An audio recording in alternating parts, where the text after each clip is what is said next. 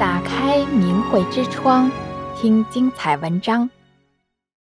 看到散发金光的人，台湾堪舆师晨跑奇遇记。台南市安南区的邱世玉是一位资历超过二十年的易经堪舆师，也就是地理师，专研易经堪舆，又称风水。在庙里帮人办法事二十五年的他，几乎跑遍台南地区的庙宇。在当地小有名气，正经商界经常会请他去处理风水问题。从小，邱世玉就可以看到别人看不到的东西，比如另外空间的景象。一次神奇的经历让邱世玉永生难忘，也从此改变了他人生的道路。多年来，邱世玉一直有晨跑的习惯，每天清晨五点固定起床。二零零九年十月十五日清晨约四点，闹钟莫名其妙突然响了。他习惯性的起床，穿上短裤、球鞋就出门了。跑跑走走，一路来到台江大道一间木工厂。当时大约五点钟左右，邱世玉远远的看到工厂门口有一片金光，心想这到底是什么东西？走近到五十公尺时，才看清楚是一个人在打坐。令他十分吃惊的是，这个人居然全身散发出金色的光芒，很亮很高，有好几层楼高，超过木工厂。当下的景象让他非常的惊奇。他当法师、风水师这么多年，看过有些人身上有光，但是从来没有看到过这种金色的辉光，整片都是。小时候，邱世玉就可以看到别人看不到的景象。年轻时，家住在鱼池边的他，经常贪玩，很晚回家。一天半夜经过鱼池，看到有一个女孩在洗衣服，停车下去仔细一看，女孩就不见了。当堪舆师后，也常看到低龄的东西，呈现绿色暗淡的光，却从来没有看过这种金色的辉光。亲眼目睹这般耀眼的金光，让邱世玉觉得好像天神下降，震惊不已，眼睛几乎睁不开。当时他心想：这人会不会叫我也去学打坐？等邱世玉走到他身边时，打坐的人突然站起来说：“年轻人，你要不要来练我们这种功啊？”他吓了一跳，这奇人竟然知道他心里的想法。接着，这人就稍微给邱世玉介绍，说他们每天清晨四点五十分在这里开始练功，有五套功法，简单易学，叫做法轮功。他又惊又喜，马上答应明天就来学功。回家的路上，邱世玉一直在想，怎么会有这么神奇的事情？隔天早上，他准时去学功，从此他走入了大法修炼。到现在已经十年多了。除了练功，这位学员也邀请邱世玉参加法轮功九天学习班。到了第五天的晚上，他做了一个梦，梦中他感觉自己进入到地狱里面，看到一片广大荒凉的旷野，有高大的枯木、草地，但却毫无生机。依稀觉得他以前曾经在这里待过，因为太熟悉了。路怎么走都知道。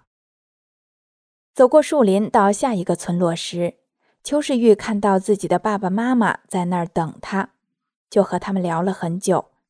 感觉天快亮了，妈妈说：“你快走吧，不然门关起来你就出不去了。”说完，他的妈妈就朝一个窗口指了指。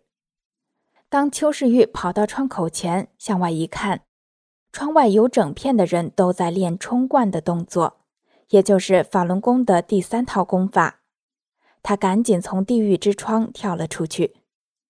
就这样，他幸运地离开了地狱。醒来后，梦境中的场景让邱世玉记忆犹新，也让他开始思考这是在点化他什么。走入修炼前，邱世玉是个狂妄高傲的人，他常常想。办事儿、看地理或看风水中，没人能比得上他。参加法轮功九天学习班后，有位学员拿了两本李洪志师傅各地讲法经书给他看，表示会对他有很大的帮助。看完后，邱世玉发现自己的心态明显转变，那种傲慢的态度不见了。接着，他自问：大法的内容不正是他想要追求的目标吗？于是，邱世玉迫不及待地将法轮功的全部经书买回家，并很快地将三十八本经书全部看完一遍，越看越觉得自己渺小。邱世玉说。法轮大法法理博大精深，之前我所会的那些小能小术，真是微不足道，使我完全折服。我终于得到人生大道，也走在人生大道上了。修炼法轮大法以前，邱世玉经常在堪舆或法师工作中争名夺利，出门总有数十人左右阿谀奉承，跟前跟后。这让他的名利心日益膨胀，总是高高在上。看完法轮大法所有经书后，邱世玉认识到要修上去，必须放弃名利，并要谦虚做人。他告诉自己，一定要放下这些，不然肯定修不上去。如果他要往前走，要修上去的话，他必须放弃目前这争名夺利的环境。修炼前，邱世玉脾气暴躁，看到不顺眼的事就开口大声骂。跟班的人只有忍气吞声。被名利捆得死死的他，修炼后才知道自己陷得那么深。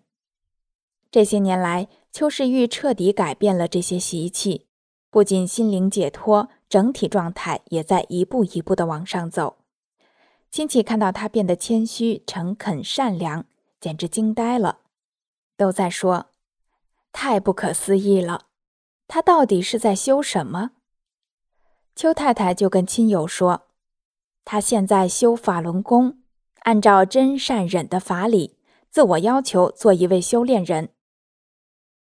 走到今天，邱世玉感觉自己很幸运，现在的心境轻松愉快，和以前完全不同。以前一起床就想要怎样才能得到更多的名和利，活得很苦很累。如今的邱世玉连太太都欣赏他，说他完全变成另外一个人，还打趣地说：“像从地狱里被捞起来洗干净的人，前后判若两人。”订阅明慧之窗，为心灵充实光明与智慧。